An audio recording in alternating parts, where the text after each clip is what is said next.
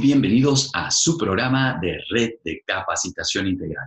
Estamos muy contentos que seguimos avanzando en este estudio y le agradecemos mucho a los que comparten este video con sus amigos, sus conocidos, sus familiares, sus contactos. ¿eh? Muchas gracias por compartir estos videos y por dar a conocer lo que es Red de Capacitación. Red de Capacitación tiene el propósito de capacitar con herramientas prácticas y útiles aquellos que desean servir al Señor. Y estamos analizando el Padre Nuestro. Ya comenzamos en nuestro último video acerca de la oración modelo o como se conoce también el Padre Nuestro.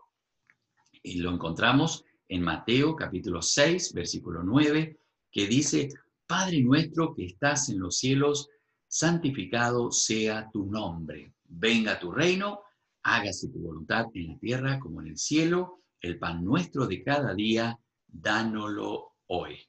Perdónanos nuestras deudas, como también nosotros perdonamos a nuestros deudores. Y no nos metas en tentación, sino líbranos del mal. Porque tuyo es el reino, el poder y la gloria por todos los siglos. Amén.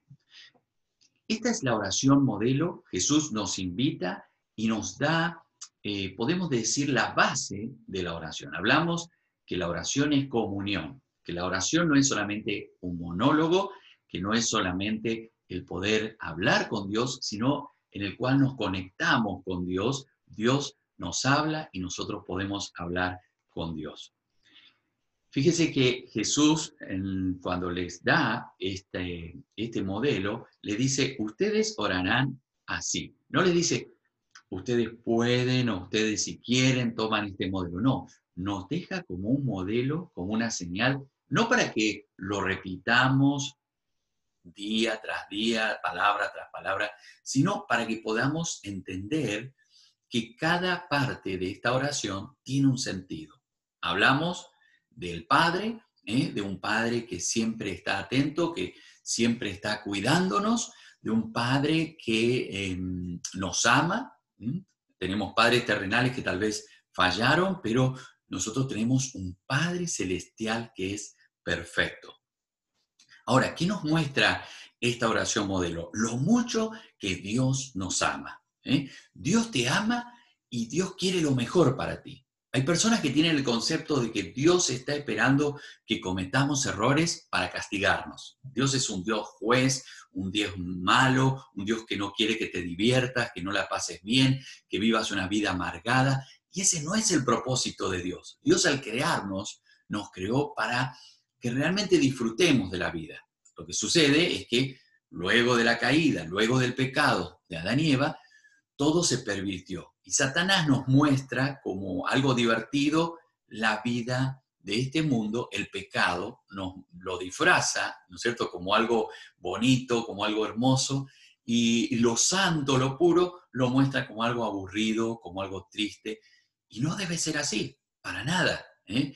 Igualmente, eh, el tener comunión con Dios debe ser un placer para cada uno de nosotros. Nosotros debemos disfrutar de este tiempo de oración. Por eso le invito a que usted pueda invertir tiempo en orar y en poder tener esa comunión con Dios. Efesios 3, 17 y 19 dice que el amor de Dios sea la raíz y el fundamento de sus vidas y que así puedan comprender con todo el pueblo santo cuán ancho, largo, alto y profundo es el amor de Cristo.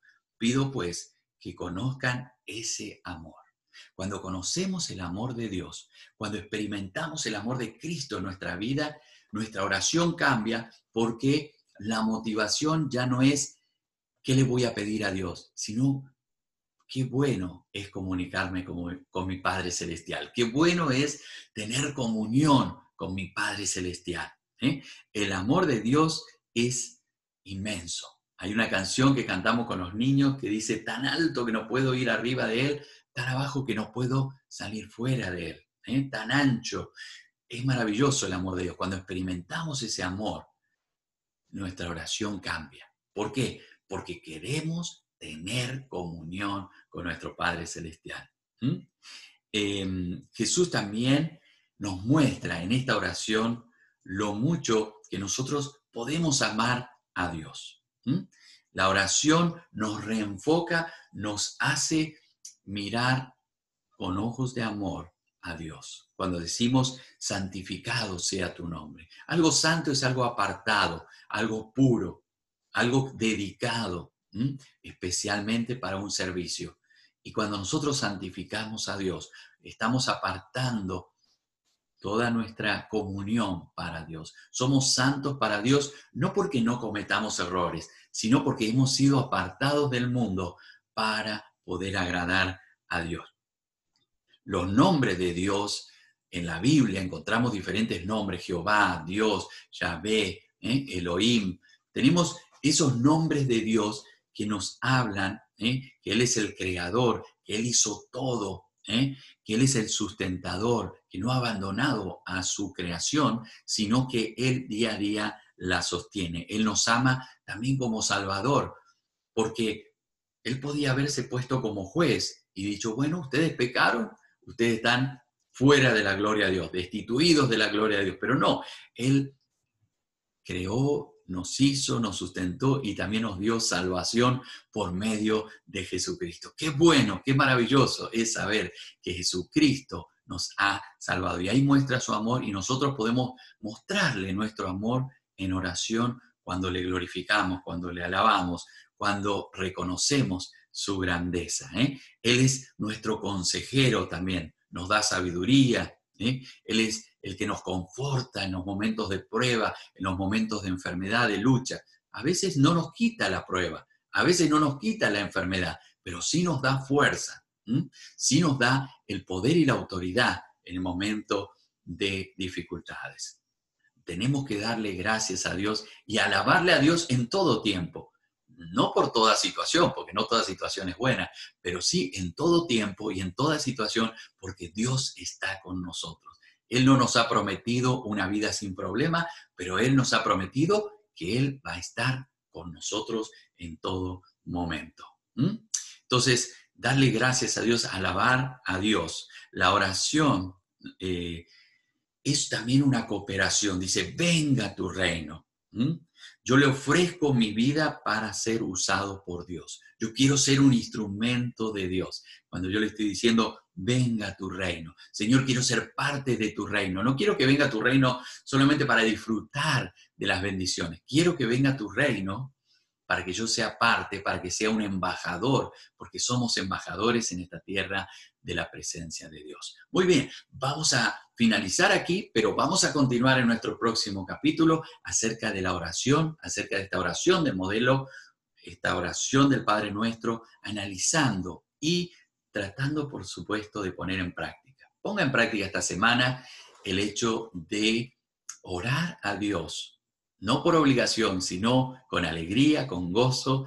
Eh, y le repito nuevamente, no es la cantidad de tiempo que usted invierte, sino la calidad.